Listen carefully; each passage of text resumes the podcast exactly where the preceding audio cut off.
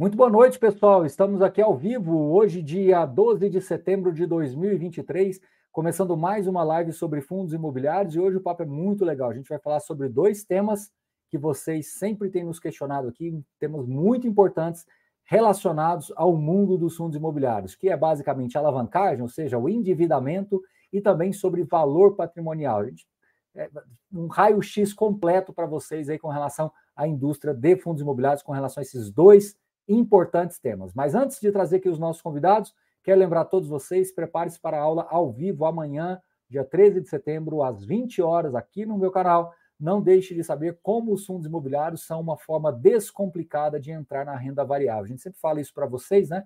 Os fundos imobiliários de uma maneira mais simples, mais acessível aí para a grande maioria das pessoas. Lembrando que a aula 1 já está disponível, o Marcos Corrêa gravou essa aula 1, já está disponível no link da descrição aqui do vídeo. Então, aproveite, confira, logo aqui abaixo está disponível. Bom, trazendo aqui duas pessoas muito importantes no nosso mercado, o Marcelo Weinstein, que ele é sócio, fundador e CEO da Canuma Capital, ou Capital, né? E também o Felipe Vaz, que é sócio e gestor também da Canuma Capital, que é responsável pelo fundo CCME11, um fundo com perfil multi-estratégia, um fundo que tem aí esse, esse viés para a modernidade dos fundos imobiliários. Né? A gente sempre fala que esses fundos mais multi-estratégias, com essas características mais flexíveis de investimentos, tende a ganhar cada vez mais espaço no mercado de fundos imobiliários. E eu tive a oportunidade de conversar com eles e achamos aqui pertinente trazer essa pauta importante com relação a endividamento, com relação à alavancagem e também valor patrimonial. Eles prepararam um vasto material importantíssimo, são dois profissionais muito experientes que eu vou trazer aqui nesse exato momento. Então, vamos lá. O Marcelo Weinstein está aqui e o Felipe também está aqui. Sejam muito bem-vindos aqui ao canal. Muito obrigado por aceitar esse, aceitar esse convite, que é, é, é, assim, é um desafio, né? Porque falar sobre alavancagem e valor patrimonial é bem importante aqui para os investidores. Sejam bem-vindos. Tudo bem, Marcelo? Oi, professor Baroni, um abraço, um grande prazer estar contigo nesse, nessa live e espero que esses slides, essa, essa apresentação seja útil para todos os investidores. Boa noite, Baroni. Felipe, seja bem-vindo. Boa noite, Baroni, boa noite a todos, obrigado pelo, uh, pelo convite. A ideia é passar aí, uh, mais aí sobre esses dois importantes pontos aí na, na análise uh, dos fundos imobiliários. Muito bem, é isso aí. Bom, pessoal, eu vou compartilhar aqui a tela deles e eles estão lá no comando, tá bom? Então pode pode começar aí tranquilo, pode ir passando e aos, à, à medida que os, os conteúdos forem evoluindo aqui, eu vou fazendo algumas ponderações. Boa noite a todos, um prazer muito grande estar com todos. Uh, essa apresentação tem mais ou menos 10 slides uh, e vamos tentar, de uma maneira mais uh, educativa possível, explicar a nossa visão um, uh, e uma análise do endividamento dos fundos imobiliários no Brasil e também discutir um pouco o valor patrimonial, que é algo bem discutível e que gera algumas discordâncias entre investidores e, às vezes, o próprio gestor. Acho que a primeira coisa dessa apresentação é fazer uma análise comparativa, porque algumas nomenclaturas que eu vou uh, colocar nas, na, nos slides seguintes uh, é importante que eu explique o que significa essas nomenclaturas, né? A primeira delas, é, primeiro aqui vocês podem ver que é uma análise comparativa entre os fundos imobiliários, as empresas listadas na bolsa de valores e os REITs americanos, né? Então, a primeira coisa que é importante a gente falar é sobre NOI. O que é NOI? Por que é importante é, é, quando vocês estão analisando os fundos imobiliários, entender bem o NOI. Né? O NOI é o resultado né, das receitas dos fundos, das receitas dos aluguéis, menos os custos das propriedades. Na realidade, o que, que é os aluguéis? Os aluguéis é nada mais do que a ocupação, onde você tem uh, ativos que estão mais ocupados ou menos ocupados, e o preço do aluguel. E o preço do aluguel é muito importante, vocês vão ver nessa apresentação, que é importante o investidor e o gestor, como nós, termos uh, sempre uh, uh, o conhecimento do valor contratual daqueles aluguéis, tá certo? E o valor de mercado daqueles aluguéis, porque a hora que você tem um valor contratual, se ele está muito abaixo do valor de mercado, você tem uma oportunidade. Quando você tem um valor de mercado dos aluguéis abaixo dos valores contratuais, vocês têm riscos, né? Uh, eu diria que uh, sempre que eu vi alguém comprando uh, ativos com preço de aluguéis de mercado abaixo do, do valor contratual, ou seja, o valor de mercado era abaixo do valor contratual, geral, geralmente a pessoa faz o mau investimento. Significa que é muito importante o gestor ter, por ativo que compõe cada uh, fundo imobiliário, entender, conhecer individualmente os ativos e saber o, o quão diferente é o valor contratual com o valor de mercado. Outra coisa, então, na realidade, as receitas de aluguéis você tem, menos os custos de propriedades. O que, que são custos de propriedades?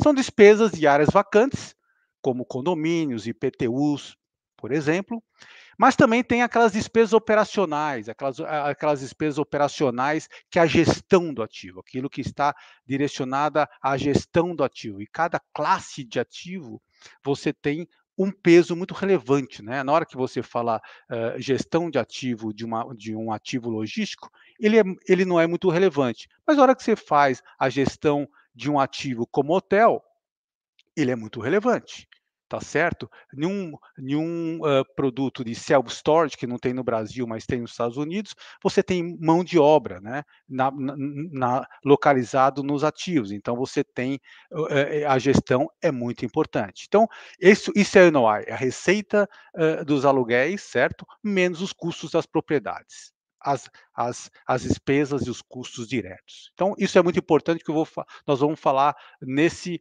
uh, sobre NOI na hora que falarmos sobre endividamento e sobre o valor patrimonial. E o segundo item que eu acho que é importante vocês saberem é o EBITDA, né? Uh, porque o EBITDA, na realidade, o EBITDA é o fluxo de caixa, como se fosse um fluxo de caixa bruto antes, se não tiver dívida, é o fluxo de caixa bruto, né, na realidade. Se tiver dívida, com seus juros seria antes das despesas financeiras e antes das receitas financeiras. E que, que, qual é a diferença do NOI para o EBITDA? Simplesmente é os custos de gestão, o gestor, o custo da administração, da administradora, e aqueles custos uh, anuais que a gente conhece, aqueles uh, custos mais conhecidos uh, uh, que o fundo paga, por exemplo, CVM, B3, né?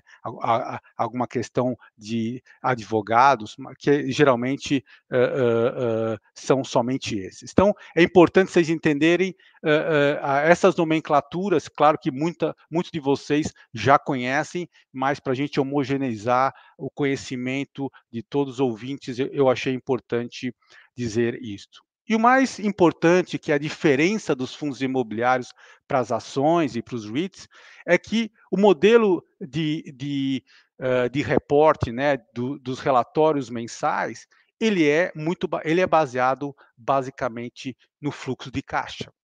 Enquanto que as ações tá certo? No Brasil e os REITs americanos, os REITs são os fundos imobiliários americanos, eles são baseados em competência, ou seja, é, a competência e não pelo fluxo de caixa. Uh, então, e por que, por que, que nós fizemos isso? Porque nós vamos fazer uma análise comparativa uh, para comparar um pouco o mercado brasileiro e americano e as empresas listadas, para a gente ver os padrões de endividamento, e é importante a gente normalizar os resultados de todos os três, tá certo? É fundos imobiliários, ações de Brasil e REITs, para poder fazer uma análise comparativa, senão nós estamos comparando coisas muito diferentes. E outra coisa que é importante, que eu uh, chamo muito atenção e eu vou explicitar muito na apresentação, é a questão do endividamento e a carência de juros. Porque o que, que nós temos visto hoje nos fundos imobiliários? Isso é como nós vamos, seja ele escritórios, shopping centers, logística, é muita, muito endividamento com muita carência de juros e alguns de carência de principal. Por que, que isso é importante, pessoal? Porque eu vejo muitos investidores, tá certo, uh, uh, uh, cometendo alguns erros na hora de precificar os ativos que compõem os portfólios dos fundos imobiliários. Vou dar um exemplo. Se você tem um, um fundo imobiliário que tem dívida e outro não tem dívida, tá certo? Vamos supor que os dois, tá certo, tem, tem receita de 100, né? Esse tem receita de 100 e outro tem receita de 100. Um alavancado e outro não é alavancado, tá certo? E aquele que é alavancado, ele tem o quê? Vamos supor que ele tem a carência de juros. E vamos supor que tem a carência de principal. O que está acontecendo numa situação dessa? A gente percebe que os fundos distribuem essa carência de juros aos investidores. E na hora que é distribuído esses juros, tá certo, de carência, na realidade, o que está, o que eh, vamos supor que esse caso que estou dizendo hipotético de 100 e 100, você está distribuindo 100 para os investidores, dos 100 do que está alavancado e 100 que não está alavancado. O que significa isso? Significa que ao fazer isso e você perpetuar aquele dividendo que tem aquela carência, você está superavaliando a sua, os, os ativos que compõem os fundos imobiliários.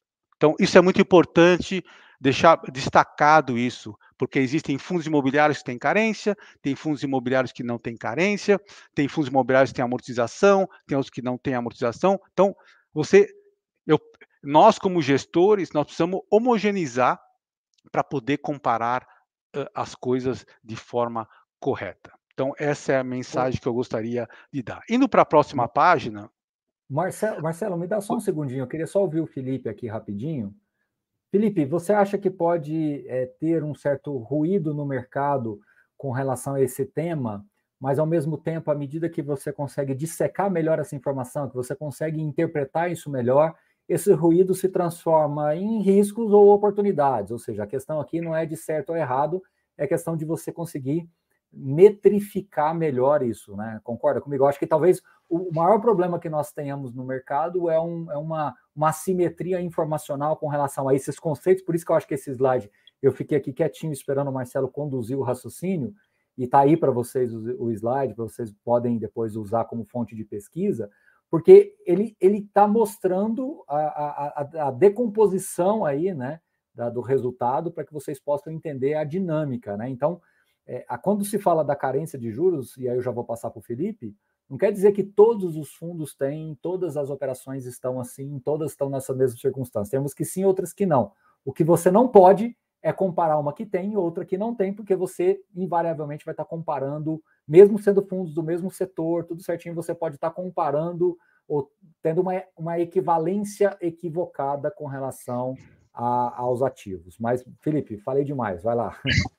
Não, exato, Varone, eu concordo. Uh, o que a gente vê na, na, e a gente que acompanha há mais tempo essa, essa indústria, né, a própria uh, abertura de informações pela, né, pelos times de gestão né, dos fundos imobiliários, ele vem evoluindo ao longo do tempo. Né? Até eh, muito pouco tempo atrás era muito difícil você ter esse tipo de informação, e hoje na, em vários relatórios gerenciais você tem, por exemplo, quebras né, daquilo que tem que ser amortizado, da, do perfil do endividamento de cada um dos fundos. Ah, o próprio endividamento dos fundos não é uma coisa tão, é, tão antiga é, assim, né? a gente vê esse instrumento sendo utilizado de uma forma mais recorrente é, mais nos últimos anos, né? Então, é, eu acho que, é, acho que é por aí, tá? A gente ter esse nível de abertura de informações, ou se a gente não tem isso, né, é, exigir lá do nosso, né, do nosso gestor ou do fundo de investimento que a gente investe, para poder comparar. Então, por exemplo, a gente viu muitos fundos uh, como oportunidade, né? Falando das oportunidades, né, Barone, que você comentou. A gente tem muitos fundos que, se você for olhar o perfil do, do, custo da dívida, né, é, proporcionalmente ou relativamente ao que a gente tem de custo da dívida atual, né, que a gente é, viu aí as taxas de juros né, e os spreads aumentando, são níveis de endividamento que são muito bons, né, ou seja, taxas baixas, né, é, dívidas de, de longo prazo, e o fundo que soubesse aproveitar dessa, né, desse endividamento, digamos assim, mais saudável, ele vai é, ter um, um, benefício muito grande em relação aos, aos demais, tá? Então, é, é é por aí, tá? Olhar no detalhe como é que está o perfil dessas, dessas dívidas, poder comparar né, para ver se aquele dividendo é um dividendo que é sustentável ao longo do tempo, quando você efetivamente começar a ter pagamento de juros ou amortizações que venham uh, no meio do caminho? Ou será que esse fundo vai ter que fazer uma emissão ali forçada para uh, justamente fazer frente a essas amortizações? Tudo isso tem que ser colocado na, na balança é bastante do trabalho que a gente uh, faz aqui na, na, na, gestão do fundo. Né? Muito bem, vamos lá, Marcelo, pode seguir. Ok, a próxima página é, é só para vocês terem ideia de que essa análise teve uma amostra significativa, então isso dá uma relevância no resultado, né? Que nós analisamos mais de 35 fundos, mais de 9,2 milhões de metros quadrados, o que é muita coisa. Uh, todos essas, esses 35 fundos com valor de mercado de aproximadamente 45 bilhões de reais, mas é, praticamente 75% do mercado, excluindo os fundos de papéis e os fundos uh, uh, de fundos, tá certo? Porque uh, não dá para analisar endividamento de, dos fundos de fundos e também dos, dos FOFs, e um valor patrimonial de, essa, que, que desses fundos que mais, quase 50 bilhões, e onde nós vemos um ágil ou deságio onde o que mais chama atenção e que nós vamos estar discutindo nas, nas, nas na, nos slides seguintes é sem dúvida, o deságio que existe em escritórios e nós vamos tentar responder para vocês se isso 21% é correto ou não é correto e o que pode acontecer com os valores patrimoniais. A próxima página é já o resultado da nossa análise. Né? E a primeira coisa que é importante para o investidor, quando analisar, é saber qual é a dívida líquida sobre o enterprise value. O que é enterprise value? É muito simples, pessoal. Hoje você pega o valor de mercado, né, do seu fundo, mais o endividamento do seu fundo, isso é o valor dos ativos. É como se tivesse como o, o quanto o mercado está dando de valor para todos os seus ativos como se não tivesse dívida. Então, a dívida líquida, na realidade, sobre o valor dos ativos é extremamente importante. Né? Então, aqui, o que, que a gente vê? A gente vê uma situação que a média do endividamento sobre o enterprise value, sobre o valor dos ativos a mercado, é em torno de 16%, o que me parece bastante saudável tá certo? Uh, uh, ele é muito saudável a esse nível de, de endividamento sobre o enterprise value, porém, nós como gestores e vocês como investidores, nós precisamos olhar de forma micro. O macro é o que nós estamos mostrando. O papel do gestor é olhar ativo por ativo, desculpa, portfólio por portfólio, fundo por fundo, para saber onde tem um sinal vermelho, onde tem um sinal amarelo em relação àquele fundo. Por exemplo, escritório. Nós falamos em 12 fundos de escritórios. Dos 12 fundos de escritórios, 10 têm endividamento. Né? Nos fundos de, de logística, de, dos 11 que nós estamos analisando, 9 têm endividamento. E no fundo de shopping, nos fundos de shopping centers, nós analisamos 13, só metade tem endividamento. Muito bem. O ponto é, tem tem fundos que chamam a atenção, que chamam a atenção quando, quando, quando o que nós queremos dizer é um alerta? Sim. Por exemplo, nos escritórios, eh, nós temos dos 12 fundos que nós estamos analisando, 10 que têm endividamento, três fundos existe um nível de endividamento muito alto. Existe um, um índice eh, de, eh, de, de, endividamento de dívida líquida sobre o valor dos ativos de aproximar superior a 38%, ou seja, o dobro da média. São três, tá certo? E esses três, é claro que na hora da, do investimento, na hora da, do cálculo de, da análise, você precisa tomar muito cuidado e olhar uh, a capacidade que esses fundos têm para poder uh, ter a sustentabilidade dos dividendos yields, dos dividendos, porque em algum momento a maioria tem carência de juros e em algum momento a amortização estará à sua frente. Mas 19% eu digo para vocês que é, é uma alavancagem macro muito saudável.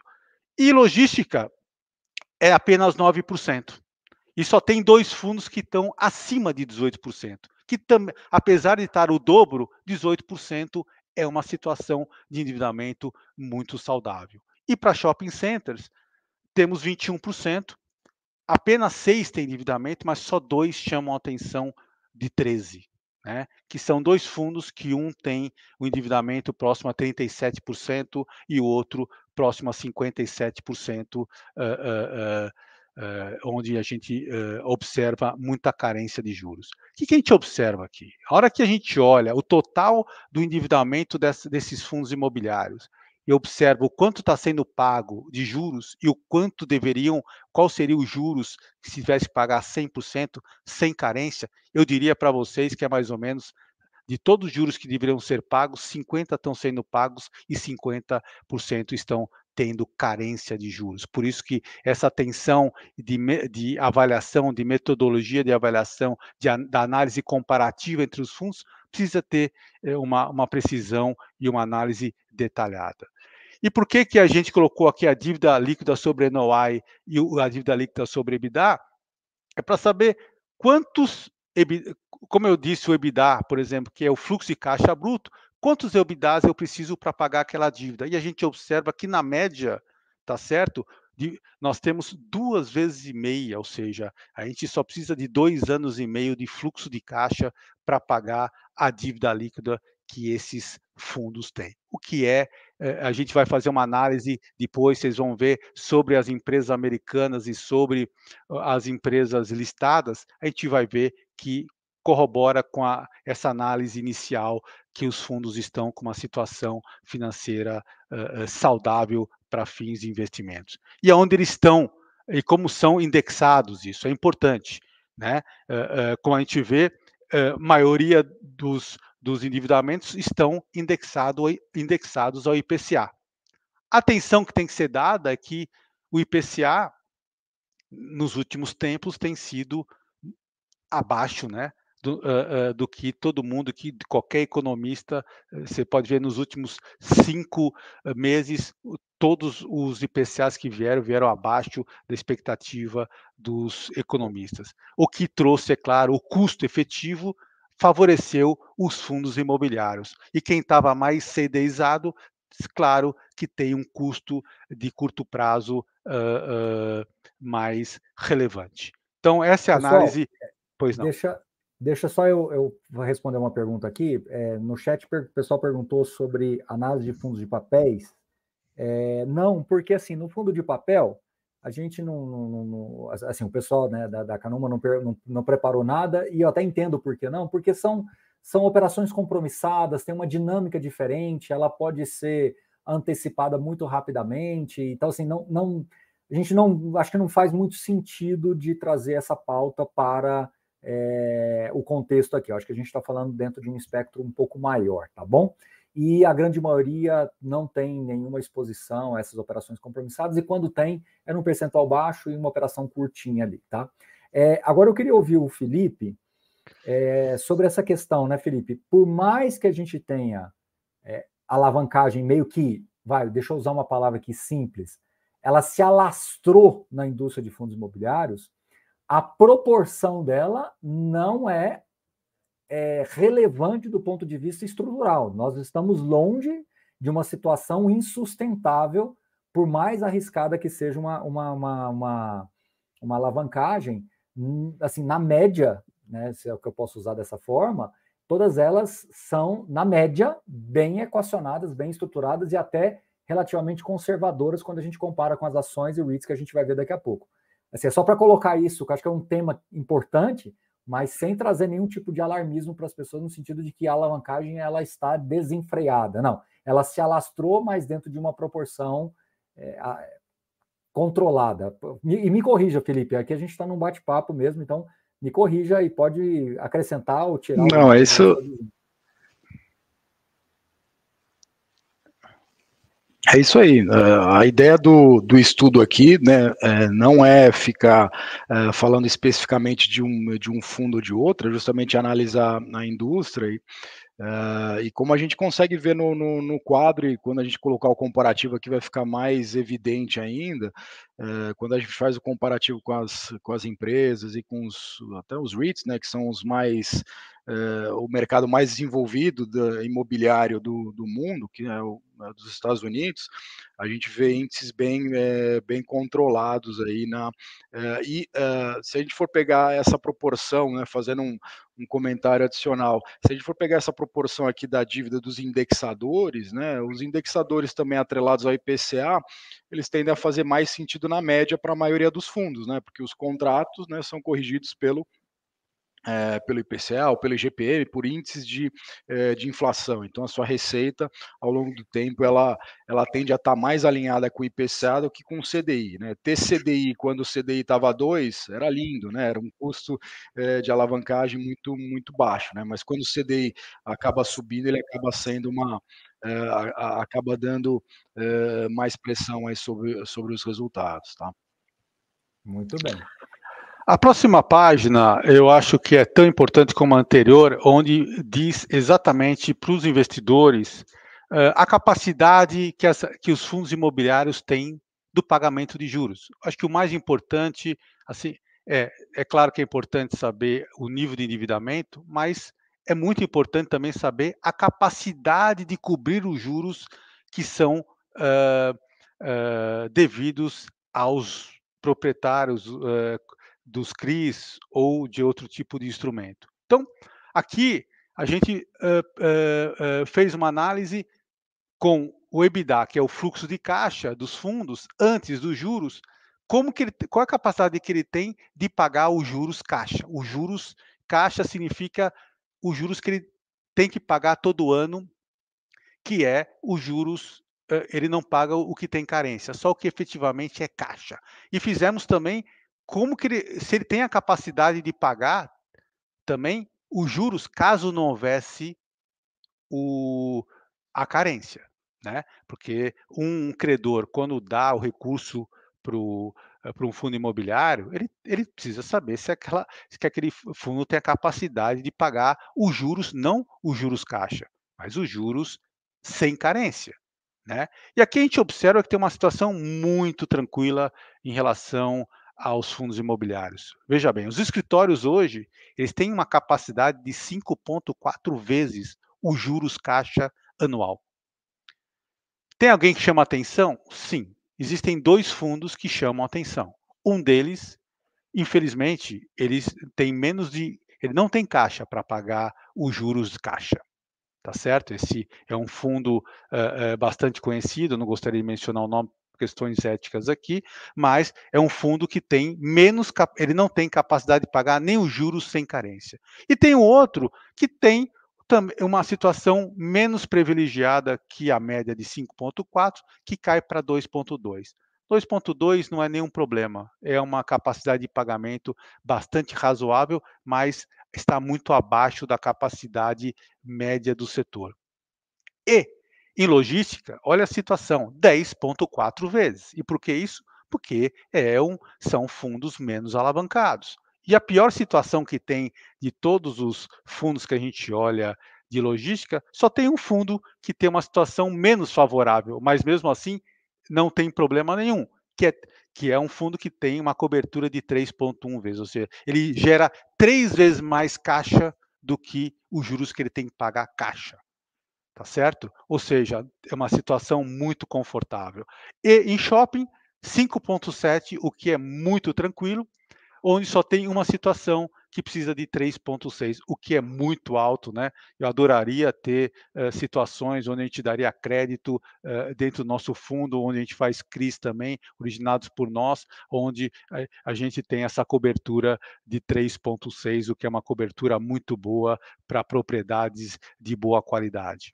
E quando vê então, contábil. Só, só, só para ficar claro, Marcelo, é, o que você está dizendo aí é que o fundo tem capacidade de gerar 10 vezes ou 5 vezes mais do, caixa do que a necessidade dele de pagar os juros, correto? Exato, ou seja, ele então, gera. Ele, ele, ele, coloca muito mais dinheiro, vamos falar assim, na, na receita dele ali, na geração de fluxo de caixa dele, né? Do que efetivamente ele precisa para pagar os juros, a despesa financeira dele, correto? Correto, ou seja, ele gera 10 vezes mais do que os juros que ele paga, ou seja, é uma situação é, é, que você não vai ver em nenhum, praticamente em nenhum lugar do mundo, no, no, no, uh, no, no mundo de propriedades, seja no Brasil ou seja fora, onde nós temos nossos fundos, onde a gente olha individualmente mais de 60 empresas fora do país.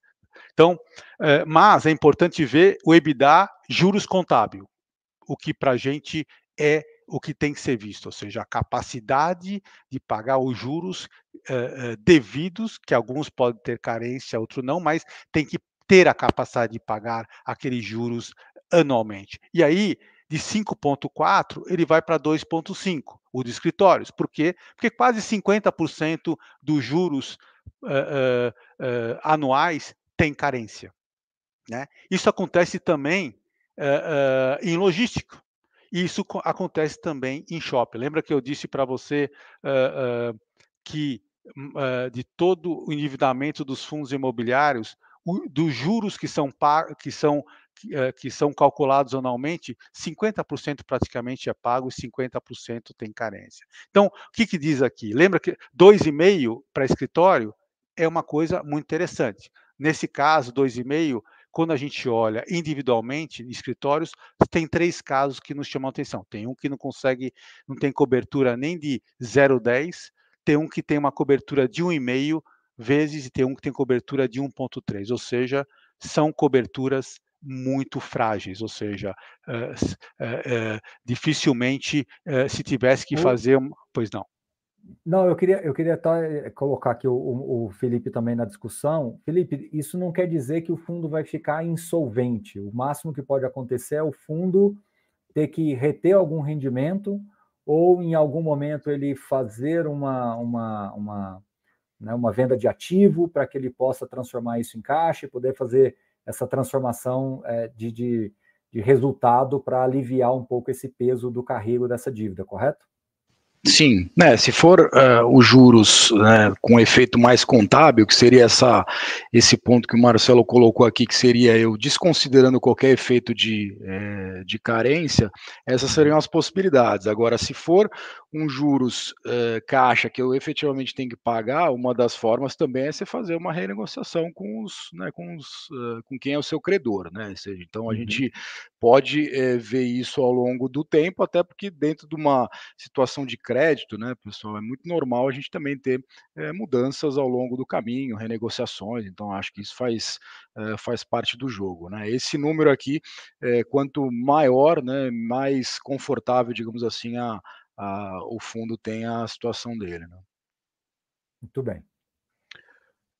A próxima é o custo da dívida, né? A gente conheceu o custo da dívida desses fundos, então hoje os custos de dívida estão variando entre 6,88 e 7,26, uh, mais IPCA, né? A gente fez mesmo, uh, mesmo as, as dívidas em CDI, transformamos elas em IPCA, para as pessoas terem uma ideia em termos reais, o que, o que esses fundos pagam, eles pagam alguma coisa entre 6,86, 6,88, 7,26, alguma coisa como 7% em termos reais, o que é visto hoje a NTNB de 30, né, a, NP, a NTNB 30, nós estamos falando aqui de um, de um, uh, de um prêmio de muito próximo a 180 bips, ou seja, 1,8%, o que é, ou seja, significa que esses fundos tomaram capital, uh, na realidade, em momentos muito favoráveis, quando as taxas de juros estavam baixas. Né? Uh, e o, você hoje pode ver o custo de dívida a mercado é maior do que o custo de dívida efetivo. Isso significa que uh, não é uma coisa muito. Uh, estão falando de talvez uh, meio ponto percentual a mais, mas mostra que os fundos tomaram capital em épocas muito favoráveis para os fundos imobiliários e para os investidores. Eu acho que a próxima página é só ratificar o que eu tinha falado. Na hora que a gente compara os fundos imobiliários com as empresas listadas e os REITs, a gente observa que os fundos imobiliários, na média, estão alavancados 16%, né? 16% sobre o valor dos ativos, enquanto empresas listadas como Multiplan, Iguatemi, eh, agora Alus, que é a ex-Aliança, está a nível de 19%, e, e nos Estados Unidos a 31%. Para vocês terem uma ideia, 31%, mesmo para os Estados Unidos, é muito baixo, porque as taxas de juros, que eu vou falar um pouco para vocês, a taxa de juros dos Estados Unidos, para vocês terem ideia, hoje as. Uh, o custo efetivo, porque eles tomar, você sabe que os fundos imobiliários americanos tom, tomam muito o fixed rates, né? Taxas fixas, e enquanto nós tomamos, a maioria dos casos, tomamos floating rates, né?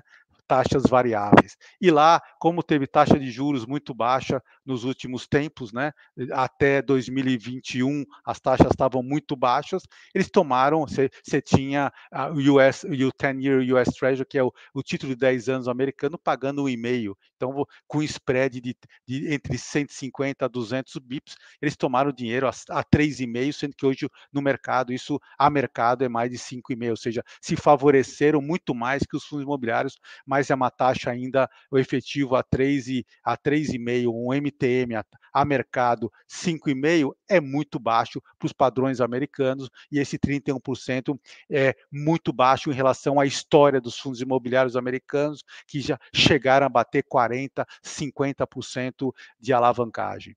E a mesma coisa a gente vê na dívida líquida sobre EBITDA, né?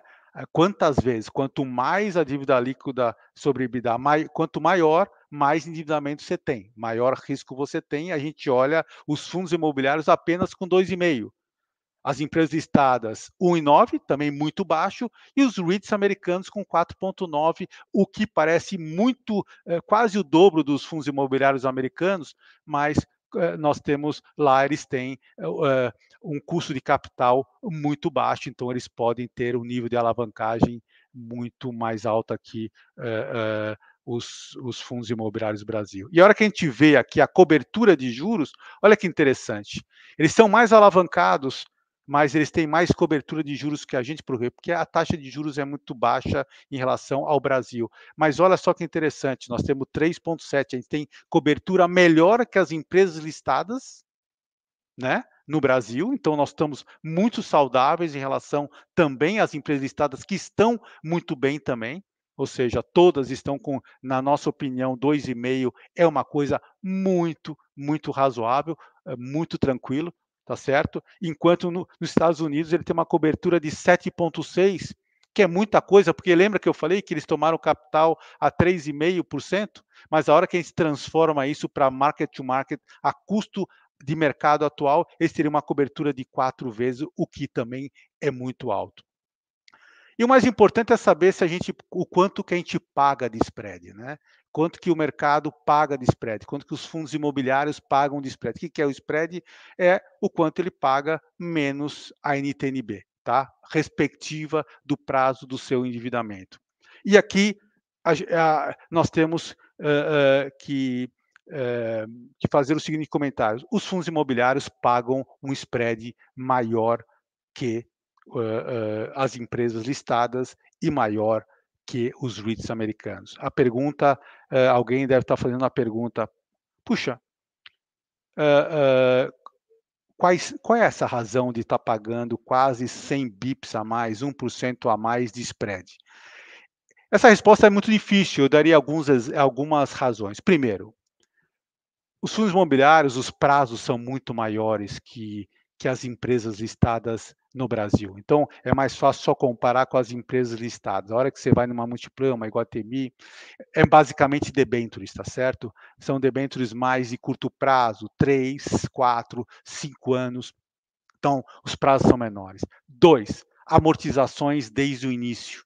Né? Quando você tem amortização desde o início, você também tem menos risco, menos acruar, acrua menos o, o, o juros, tá? Não tem carência de, de, de juros nessas empresas. Né? Então, essa é a primeira explicação. A segunda explicação, eu, eu devo à diversificação do portfólio. Né? A gente, a hora que a gente vê uma Multiplan, uma Iguatemi, uma, uma Alus, você tem uma diversificação maior uma, uh, em relação aos fundos imobiliários, tá certo? Então, isso os credores olham de uma maneira também uh, diferente em relação a essas empresas tá certo? E não tenha dúvida que os endividamentos dos fundos imobiliários não é uma coisa antiga, é uma coisa nova, né? A gente não tinha esse nível, essa capacidade né, de ter oferta de crédito pra, para, para os fundos imobiliários há 10 anos atrás. É uma coisa muito nova. Então, isso é uma. É um, eu acho que existe um período de aprendizado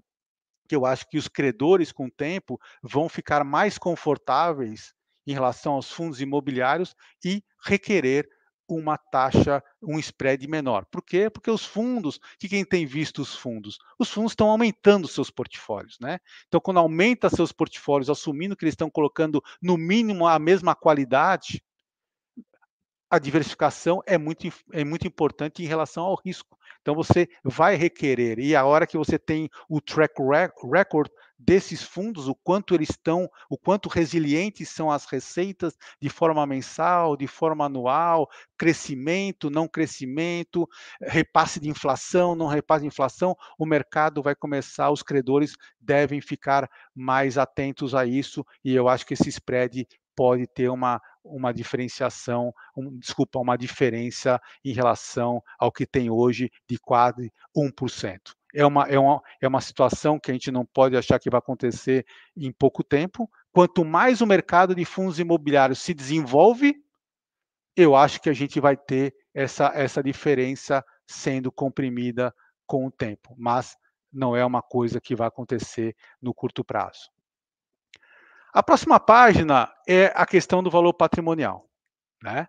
E essa questão é uma questão uh, uh, muito importante. A primeira, que eu acho que as pessoas precisam, uh, antes de falar sobre valor de mercado vezes valor patrimonial, é saber o que está acontecendo com o NOI. Né? Lembra do NOI? Receita de aluguéis menos custos diretos.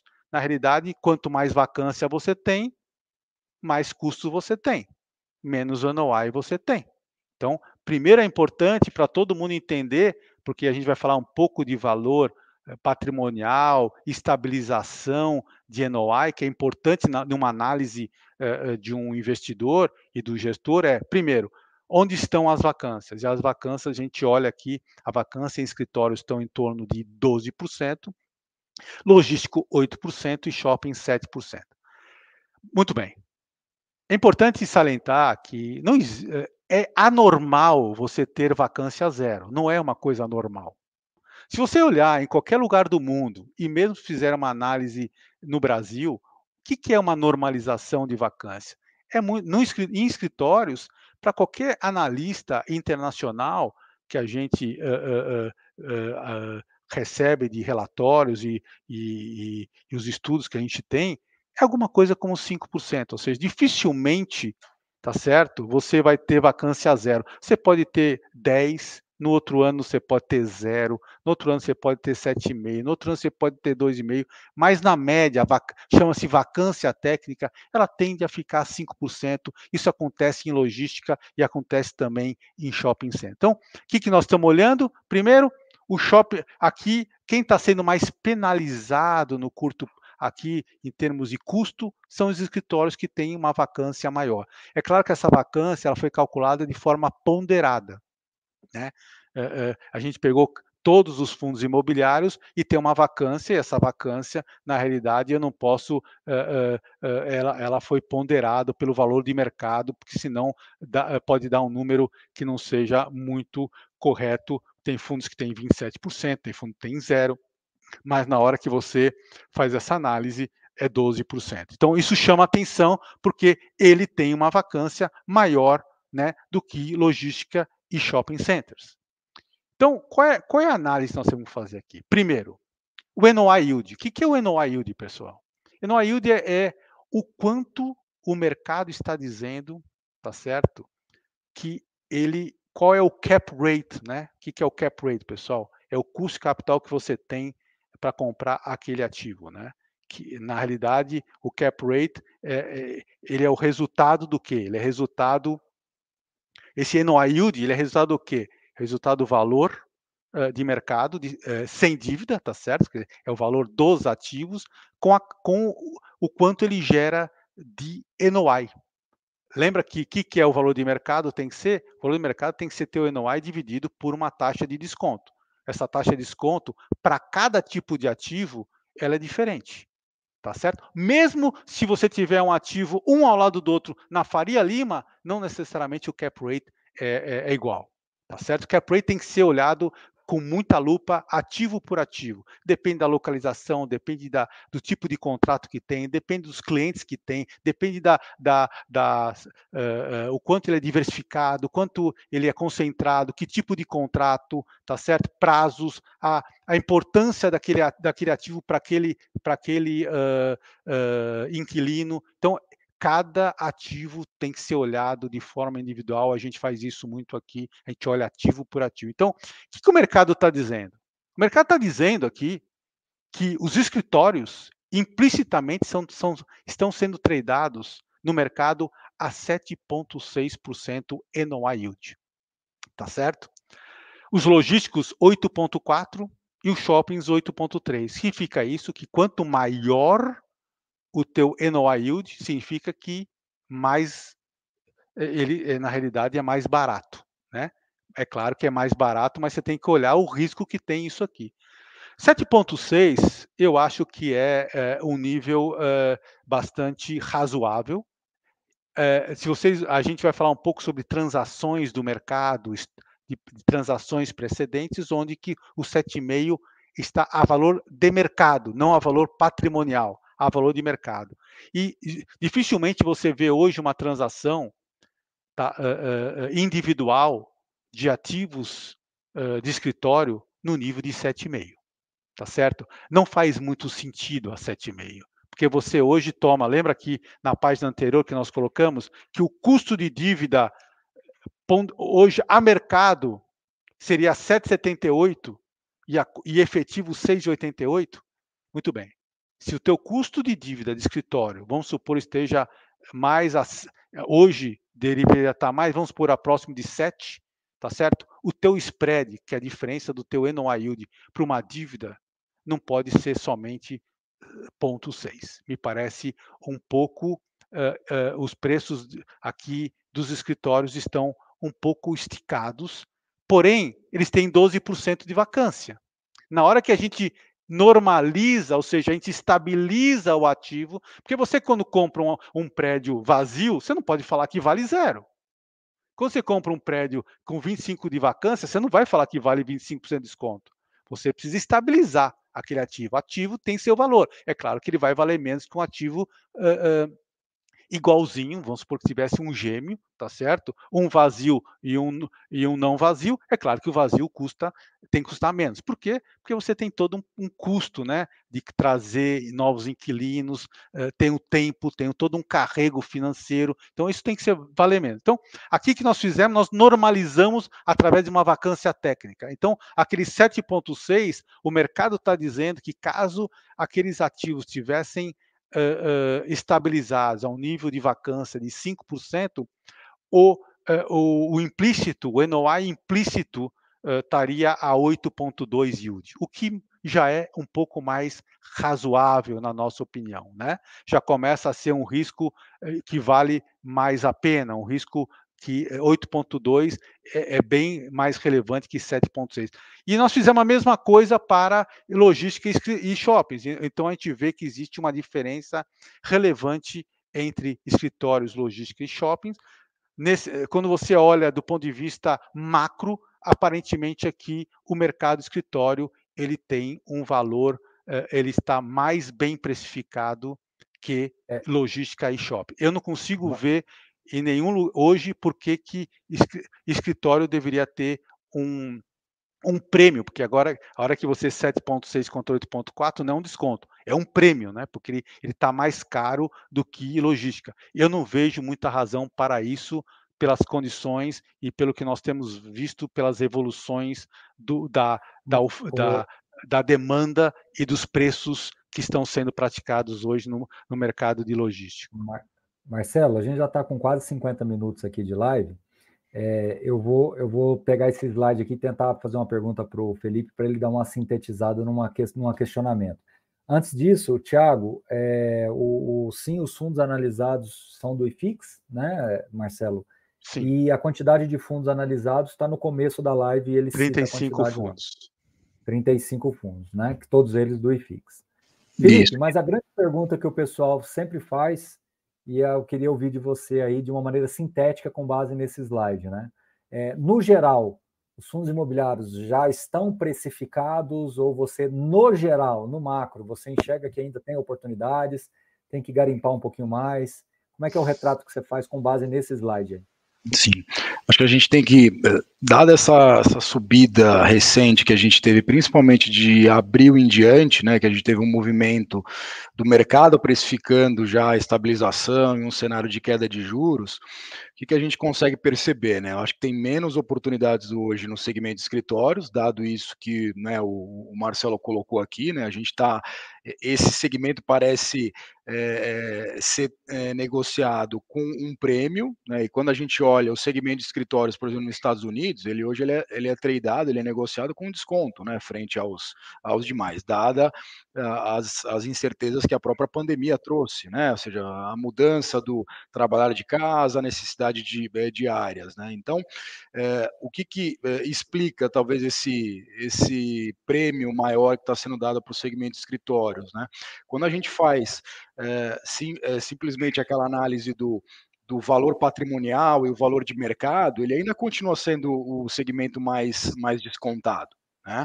E daí, concordando ou não com o valor patrimonial, né, a gente tem uma série de eh, investidores que olham isso. Né? Se eu tenho lá 20% de desconto em relação ao patrimonial, né, é, é, esse que vai andar mais num cenário de eh, redução de taxa de juros. Né? E o mercado vai para o segmento que é, tende a estar mais, mais descontado. Né? É, na nossa visão, a gente, é, dentro do portfólio aqui, só para fazer um, um, um, comentário, a gente chegou a ter exposição no segmento de, de escritórios, é, hoje, no segmento de escritórios, a gente está praticamente zerado, a gente está mais concentrado tanto em logístico quanto em shoppings, né, tanto fundos imobiliários quanto as ações de empresas do, é, do segmento, porque a gente vê mais é, oportunidades de valorização nesses dois segmentos. Tá? Muito bem. Então, eu acho nós, que. Nós, nós... Deixa eu fazer um adendo, talvez, sobre a sua pergunta aqui também.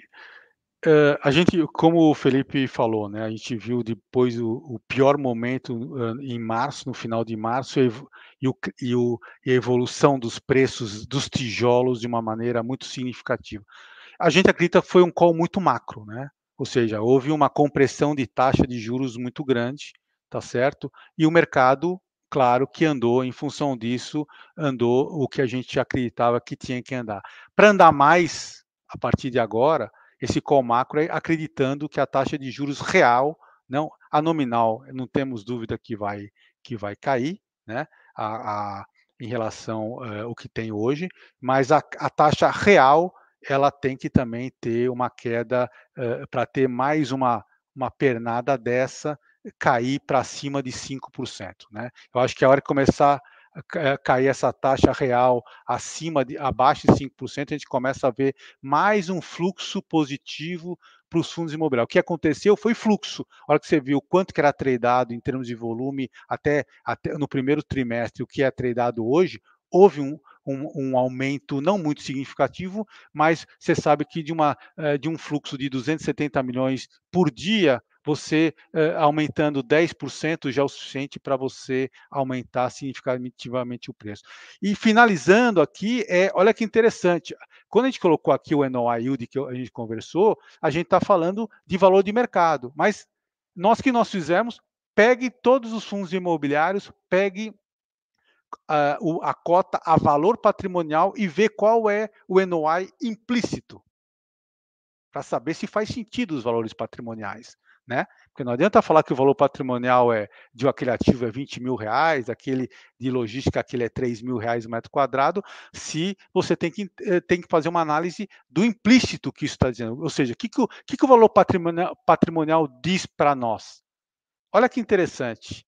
O, o, o valor patrimonial, na hora que você pegar o NOI, tá certo? O NOI estabilizado, que era 8,2, a hora que você joga para valor patrimonial, implicitamente ele cai para 7. É mais um ponto de atenção. Então, aquele 21% de diferença que a gente colocou na primeira página de deságio, né, que é a desconto, né, ele, na realidade, me parece que ele não está totalmente errado. Parte pode estar errado, parte não está errada. Por quê? Porque na hora que você pega aquele o, o, valor patrimonial e vê qual é o NOI yield, é quanto você ganharia com aquele NOI estabilizado dos fundos de, de escritórios, você ganharia apenas 7% desalavancado.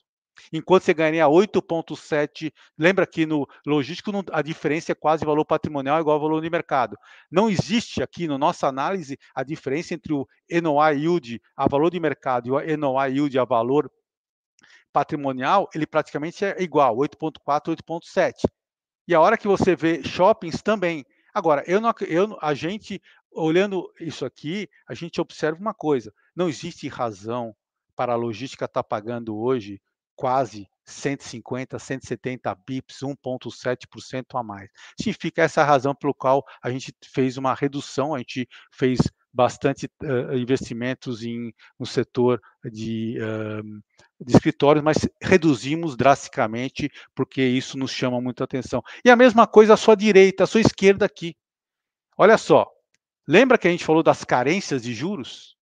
Os dividendos hoje dos fundos imobiliários está 7,6% dividend yield de escritórios. E olha, se você pagasse os juros que são tem carência, você só poderia distribuir alguma coisa como 6,5. Então já é mais uma uh, uh, mais um ponto adicional para mostrar que os preços patrimoniais dos escritórios estão um pouco é, acima é, do que deveriam. Em resumo, da mesma forma que o escritório tem mais desconto, ele também tem uma alavancagem um pouco mais sensível e isso vai, para o final das contas, refletir no combo de preço e dividend yield. Né? Exato. E para comprovar que esses, essas transações de uh, a valor patrimonial, na próxima página, nós temos uma análise, que é o último slide, que é comparando as transações, né, as transações precedentes dos últimos cinco anos, tá certo? Em termos nominais, o que foi de cap rate na época, tá certo? O que, que a gente observa? Puxa, aqui em escritório, olha, Marcelo, aqui você disse que o NOI uh, a valor de mercado, a valor, desculpa, patrimonial está dando 7% uh, uh, cap rate, ou 7% yield. E as transações foram a 7,28. Então, não está muito errado. A verdade é que nós não podemos olhar dessa maneira somente, porque todas as transações foram, ocorreram em 2019, 2020, 2021, onde a taxa de juros estava baixa. Você tem que olhar à sua direita, onde o spread que foi pago nas transações, nós temos mais de 50 transações, essa análise tem mais de 50 transações, tá certo? É, mês a mês, com a taxa de, da, uh, de, uh, a taxa de juros real na data da, do anúncio de cada transação, onde na média o spread foi 278, sendo que você pegar hoje a NTNB a, a 5,20 com 2,78, estão falando alguma coisa como 8% sendo que hoje estão tradeados a valor patrimonial 7. Eu acho que o valor patrimonial a 7 poderia estar quando a gente tiver uma taxa de juros mais próxima entre 4 e 4,5 e não 5, 5,20. Na hora que você olha logística, ele corrobora, olha aqui, a mesma coisa praticamente, onde você tem um spread de 2,82, 2,64 e o valor patrimonial e o valor das transações estão nessa nesse nível. Então, é, aqui é só para uh, fazer uma análise adicional de mostrar, ou seja, o valor patrimonial dos, uh, de logística está correto? Nos parece, tá certo? No macro, não estou discutindo individualmente cada fundo imobiliário, no macro, de forma ponderada, ponderada ao valor de mercado de cada fundo imobiliário, está muito ok. E se tiver uma taxa de juros caindo, o valor patrimonial deve subir. Em, em, em uh, shoppings também. Shoppings está surpreendente, tá certo? Os, uh, se você olhar o que hoje os shoppings estão uh, distribuindo em relação à pré-pandemia, estão, estão distribuindo por share, por ação, desculpa, mais do que distribuíam em pré-Covid. E da mesma coisa os logísticos. Os logísticos tiveram capacidade de eh, repassar a inflação. Hoje, praticamente, a hora que você vê a, a, o, o, que está sendo distribuído pela, por, por ação, por cota, é, é, em termos reais, equivalente à pré-pandemia. O único setor que ficou para trás foi o segmento de escritório. Então, então, logística, não vemos nenhum eixo. Shopping, pelo nosso cálculo, também não. Tá? Os shoppings, eh, os resultados cada vez estão melhores e se tiver uma queda mais taxa, uma queda adicional de, de, taxa de juros reais, a gente vai ver é, exatamente Deixa... como. Pois não.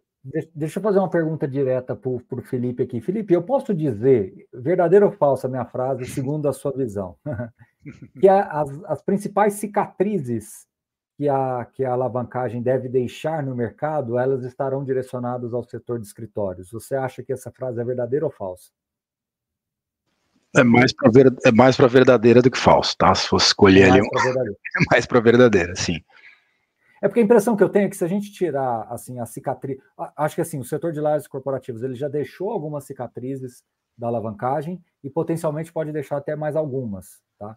É, mas a leitura que eu tenho é que se a gente excluir as, as cicatrizes das lajes corporativas, no geral elas geraram valor, entendeu? E eu acho que agora os shoppings, alguns fundos tiveram um pouquinho mais de calor, que já estão superando também, agora com janela de captações Alguns já, já, já saíram desse, desse, desse, desse ponto mais crítico e alguns outros já estão resolvendo a situação e alguns outros possivelmente devem resolver nos próximos 6, 12 meses com também alguma emissão ou venda de ativos. Então, já no escritórios, você está mais travado, porque você tem uma janela praticamente fechada de emissões e até bem distante para emissões, você tem ativos em carência, né, é, é, alavancagem em carência, e você tem um portfólio mais ilíquido, você não tem um portfólio tão líquido assim quanto as outras operações, porque é, aqueles, aqueles, aqueles é, portfólios que fugiram um pouquinho daquele óbvio, daquela, daqueles mercados mais primários, eles ficam com muito mais dificuldade de se destravarem dessa alavancagem.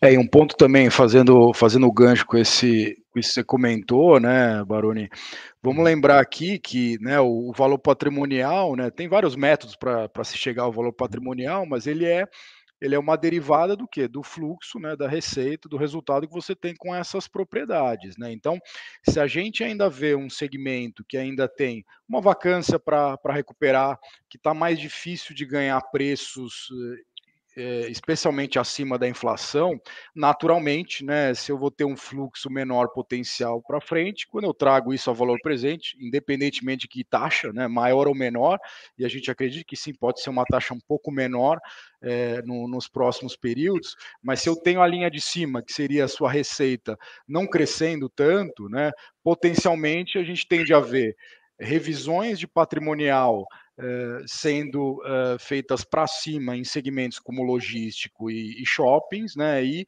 uh, reavaliações patrimoniais no segmento de escritórios, né, que devem vir praticamente estáveis, né? Ou seja, não devem ter o mesmo comportamento. Não? Agora, é importante, uh, Baroni, em relação a essa análise de escritório, nada é tão negativo, né?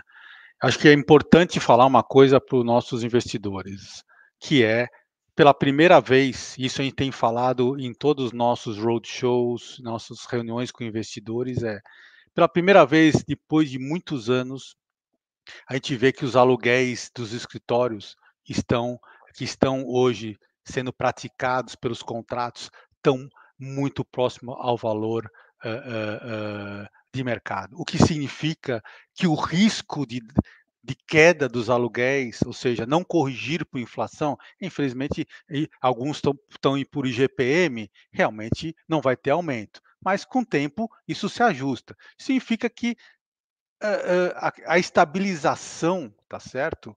Ela vai acontecer uh, muito mais. Uh, hoje nós estamos muito mais confortáveis que os aluguéis vão ser corrigidos por inflação, coisa que não necessariamente a gente viu nos últimos 10 anos né? seja porque nós tivemos situações adversas econômicas, seja por oferta, super oferta de, uh, de ativos. Né? Então, isso, tá. isso, também contribuiu negativamente. Então, a gente precisa entender, a gente precisa deixar bem claro, ou seja, nós estamos no momento onde os aluguéis estão uh, contratuais estão muito próximos aos valores de mercado. Tem diferença? Tem, mas ninguém muda por causa de 5%, por causa de 10%. O custo de mudança é tão relevante, então acho que é uma boa notícia essa, esse comentário que eu estou fazendo para as pessoas, para a gente não colocar também, ou seja, agora o, o, o segmento do escritório é um, é, uma, é um segmento, o patinho feio da vez. Não, tem coisas boas, tem portfólios muito bons, mas de forma macro nos parece que os valores patrimoniais não são os, uh, vamos dizer assim, uh, deveriam ser, acho que vão ser ajustados com o tempo, uh, ou não vão ser ajustados e o mercado, o preço vai subir, mas ele vai subir gradualmente porque precisa ter um aumento dos aluguéis e do, da redução outras, da vacância. Em outras palavras, o que você está falando não é porque o PVP está 0,70, porque aquilo ali está muito barato. E não é porque um outro fundo de logística está com PVP de 1,05, ele está muito caro. Por isso que é aquilo que a gente fala, né? O pessoal que analisa somente um indicador e toma decisão somente com um indicador, sem derivar um pouquinho mais, tá vendo que foi uma live, assim, a gente tem mais um, um tempinho que eu quero falar de REITs com vocês, mas, assim, é, é, é, é uma live mais técnica, mas mostra para vocês a profundidade que vocês devem, a gente até estourou um pouquinho do tempo, mas sem problema nenhum, porque, assim, é para as pessoas entenderem o quão complexo é você analisar. E olha que nós não citamos nomes de nenhum fundo, foi uma decisão, assim, muito acertada. A ideia não é essa, a ideia é mostrar para vocês que tem muita coisa para você ir derivando, explorando, entendendo e identificando mais, tá? Então, assim, isso é muito importante. É, vamos só fazer aqui um apanhado. Concordam comigo, então, que alavancagem não é um, um grande fantasma e um risco, um hecatombe de mercado, correto? Ou seja, a alavancagem ela está dentro dos padrões, e, obviamente, você precisa acomodar isso dentro do fluxo de caixa. Então, observar isso, esse, esse ponto é importante. E o outro ponto é que o valor patrimonial ele está no lugar correto no, na, numa visão geral. Porém, se nós tivermos uma segunda perna agora de macro, o que, que isso quer dizer? Se agora estruturalmente a gente tiver os juros realmente caindo, os juros reais caindo, e a gente voltar para, para, para, para os padrões aí é, talvez não vou dizer de antes da pandemia, mas para os padrões mais tradicionais aí de 3,5, 4, né? Que antes da pandemia chegou a bater até baixo de 3, se eu não estiver enganado. Mas se a gente voltar para um padrão de 3,5, 4, isso já significa dizer também que a gente pode ter uma outra um outro desenho de mercado pelos próximos 6, 12 meses, tá? Não, não estamos falando que isso aqui é a última bolacha do pacote, mas estamos dizendo que estamos dentro da rota correta, dentro da dimensão correta, certo? Certíssimo. Certíssimo. Bom, é, um, um, eu, antes de vocês falarem de REITs, o, Marcelo, se a gente tivesse que fazer isso tudo aqui para a renda urbana, você acha que, no geral, ele está mais próximo daquilo que é logístico, mais próximo do que é shopping ou mais próximo do que é escritório? em poucas é, palavras. É, sim, a gente não fez. A, aqui eu não tenho apresentação para a renda urbana. O que eu posso dizer é que a hora que nós olhamos renda urbana, é, nós gostamos muito estamos posicionados, significa que a gente uh, acha que faz todo sentido comprar, uh, e eu acho que está mais para logística do que para qualquer outro uh, segmento. Mas ele é muito, tem que olhar individualmente, é, muito diferente, são características muito diferentes, porque a maioria dos, dos uh, dos ativos de renda urbana, a maioria são BTS, né, o sale leaseback. Então, uh, é muito diferente de logística, sendo que na hora que você pega todos os, os contratos de logística, você, você a, a, maioria não são BTS e você tem uh, um crescimento de, de, de aluguéis que podem superar a inflação. Você concorda comigo que, é, olha que curiosidade, o, o, o, renda urbana, às vezes, ele se aproxima do varejo, pelo, ou seja, tende a aparecer com shopping, mas, por outro lado, o, modelo de construção é mais equivalente a um logístico. Né? Então, o real Sim. estate fala mais alto do que o business em si. E outro ponto importante, que eu acho que é o mais de todos os importantes, é que o aluguel desses fundos ele foi feito no momento correto, na faixa correta. Diferente do que a gente viu lá na década passada, no início da década passada, que alguns fundos vieram ao mercado com o aluguel fora da curva e isso, enfim, acabou desarranjando um pouco no geral, certo? Sem dúvida. E o mais importante é, quando vê renda urbana para análise, é tentar entender se aquela, aquela, aquele aluguel que está sendo pago equivalente em relação à receita que aquele, que aquele inquilino tem na sua loja é, é razoável, ou seja, se você está falando de uma de um supermercado de grande porte, desculpa, um cash and carry tipo açaí, tipo atacadão, uh, extra, ele, ele, ele, tem que estar, tá, você precisa analisar e olhar se aquilo faz sentido em relação à receita, porque o mais importante, como são margens baixas, né? Você tem uma margem em, no cash and carry, uma margem de 17, 18%, aquele, o custo da, o custo do, do aluguel é muito relevante para ele. Então, o custo de aluguel, a gente precisa saber se o aluguel tem que estar tá certo, né, Marcelo? Porque senão não existe negócio, né? Senão não existe. Esse é é diferente na Faria Lima. Um, um banco pagar 200 ou 250 reais o metro quadrado, a margem dele é tão alta que é uma questão de localização, né? Agora, uma, um, um renda urbana entre pagar uh, 30 reais o metro quadrado e 40 reais o metro quadrado, 35, faz muita diferença. Uhum. Vamos lá, temos mais um slide aqui de, de REITs, né? Uma, uma, uma, visão geral aqui, acho que vale a pena. E depois Legal. eu ouvir um pouco, um pouco vocês também do CCME que, que vocês estão enxergando aí para o fundo também? Vou passar, vou passar um, um slide aqui que eu acho que ilustra bem as, as diferenças. É, bom, é, os, os REITs ah, americanos são justamente né, os primos distantes dos fundos imobiliários aqui no, no Brasil. Né? Ele é um mercado muito, muito grande. A gente gosta de olhar esse mercado porque ele tende a antecipar, seja segmentos, né, é, tamanho da indústria, que os fundos imobiliários podem é, virar, é óbvio que em magnitudes é, diferentes, né? Estamos falando do mercado aí de mais de um trilhão é, de dólares. em termos de investidores, a gente tem diretamente ou indiretamente quase 150 milhões de investidores que investem né, em REITs lá nos Estados Unidos. Aqui a gente já teve um crescimento grande, né? Assim, já somos mais de 2,2 milhões de investidores. É, o que a gente tem muito mais do que é, dos REITs norte-americanos é a quantidade de fundos. Né? A gente tem quase 500 fundos imobiliários listados, enquanto as empresas né, é, listadas do segmento lá nos Estados Unidos, os REITs, a gente está falando alguma coisa perto de 175 é, empresas. É, em termos de, de, liquidez, é um mercado uh, que negocia no secundário quase 8 bilhões né, de dólares. É, aqui o mercado brasileiro negocia alguma coisa perto de 230 milhões. É, então, o resumo da, da ópera, acho que até pelo tempo aqui não, não vale a gente passar ponto a ponto, é que é um mercado muito mais profundo, de muitos segmentos, com empresas que são é, enormes. A gente tem empresas, por exemplo, do segmento logístico, que tem no portfólio mais de 110 milhões de metros quadrados. Isso é quase quatro vezes todo o parque logístico do Brasil, né, numa empresa só. É, é uma diversificação é, em dólar, então, para quem pensa né, em investir nesse segmento, é, o Marcelo costuma colocar esse exemplo, né? Para quem quer investir em empresas de tecnologia, é difícil não pensar numa Amazon, numa Google, empresas como uma Apple.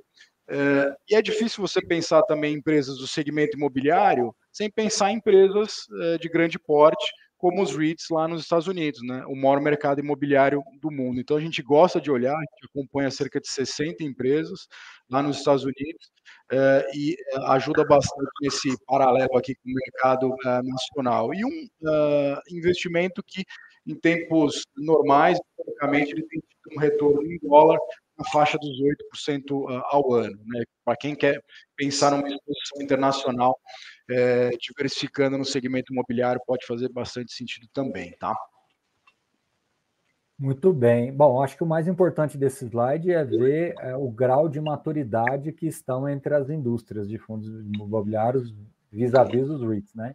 Então, assim, agora o que é mais legal de tudo isso é que a gente já está falando coisas no mercado de fundos imobiliários que talvez os REITs demoraram mais tempo para falar. Então, eu acho que a gente já está bastante avançado em termos de, de, de, governança, de transparência, de comunicação, né, de sofisticação, de acesso a setores, de acesso a, a empresas.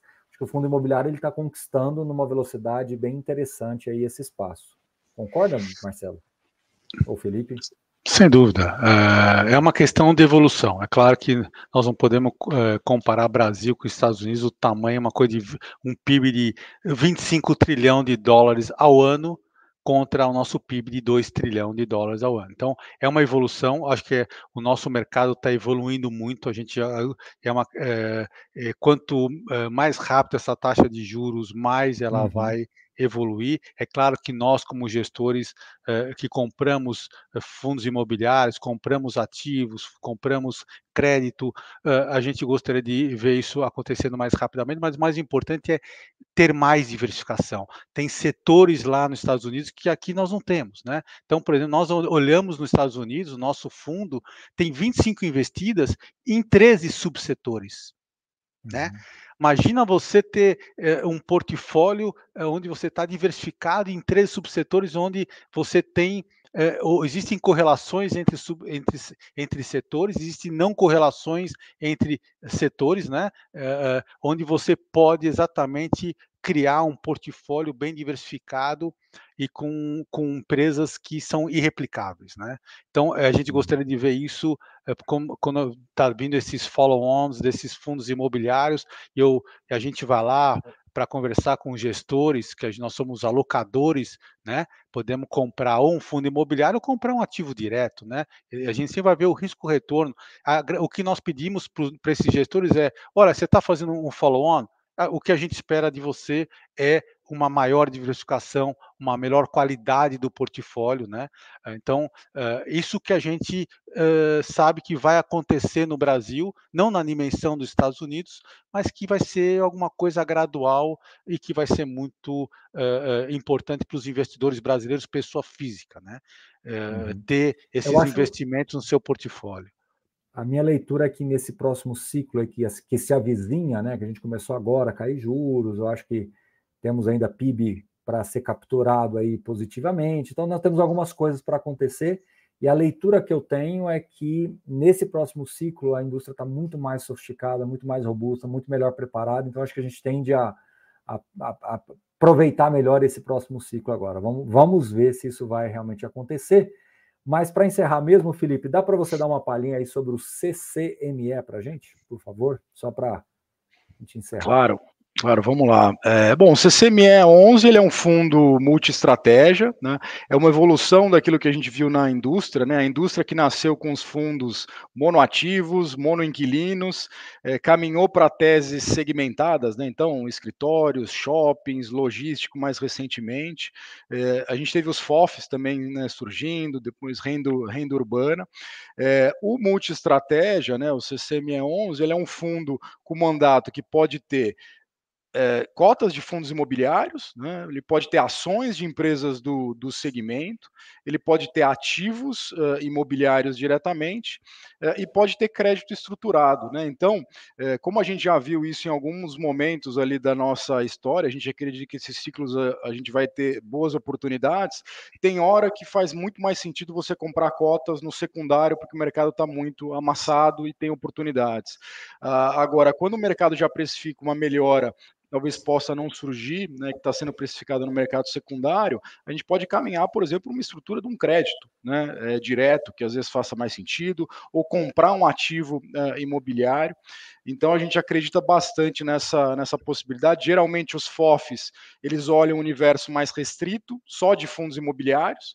É, a gente é, coloca que a gente olha um mercado cinco vezes maior que o dos FOFs. Né? A gente está olhando as transações que acontecem no mercado privado, a gente olha as ações de empresas do segmento, olhamos uh, fundos imobiliários também e o crédito estruturado direto. Tá? Então, ele é um fundo que a gente acredita que ele tem uma, uma possibilidade de crescer também de tamanho ao longo do tempo. Né? É muito comum a gente ver, pô, esse FOF aqui ficou grande, né? não consegue mais é, fazer o giro, né? trocar de, de posições. Então, hoje a gente tem um portfólio, né, resumidamente, 20% naquilo que a gente chama nos ativos mais líquidos, ações e fundos imobiliários, principalmente fundos imobiliários nesse segmento, 40% em crédito estruturado e 40% num ativo direto, né, num imóvel residencial para renda, que a gente adquiriu dentro do fundo, que a gente comprou 25% abaixo do valor de mercado e que a gente vê oportunidades de melhorias operacionais aí eh, tocando o dia a dia do ativo, tá?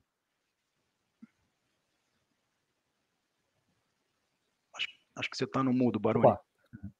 Marcelo, muito obrigado pela participação. Volte mais vezes. E é muito bom trazer experiência. Pessoal, mais uma vez eu quero lembrar assim, é, é uma live técnica, eu, eu deixei o Marcelo falar à vontade, eu percebi num dado momento que a gente ia passar um pouquinho do tempo, mas eu acho que é o tipo de live que depois tem que ver, rever com calma, para que você possa absorver realmente todos os conceitos que tivemos permeando aqui por essa live. Tem muita coisa importante que eu tenho certeza que vocês vão vão cada vez mais refletir sobre as decisões de investimentos com base nisso que foi dito. Certo, Marcelo? Sem dúvida. Baroni, queria agradecer outra vez a atenção. Gostaria de agradecer a todos que ainda estão na transmissão, que tiveram uh, paciência até o final dos nossos slides. Qualquer dúvida, uh, só uh, perguntar, estaremos disponíveis para responder e agradeço novamente por essa oportunidade. Obrigado, Felipe. Obrigado. Um grande abraço aí para você também, tá bom? Obrigado. Um grande abraço a todos. Obrigado. Obrigado, obrigado, pessoal. E amanhã a gente está lá junto, né, na nossa aula aqui. Então, continue no canal aqui amanhã às 8 horas. A gente vai ter uma aula bem bacana sobre essa questão de descomplicar aqui para vocês entrarem na renda variável através dos fundos imobiliários. Então, até amanhã. Um grande abraço, um bom restinho de noite. Valeu!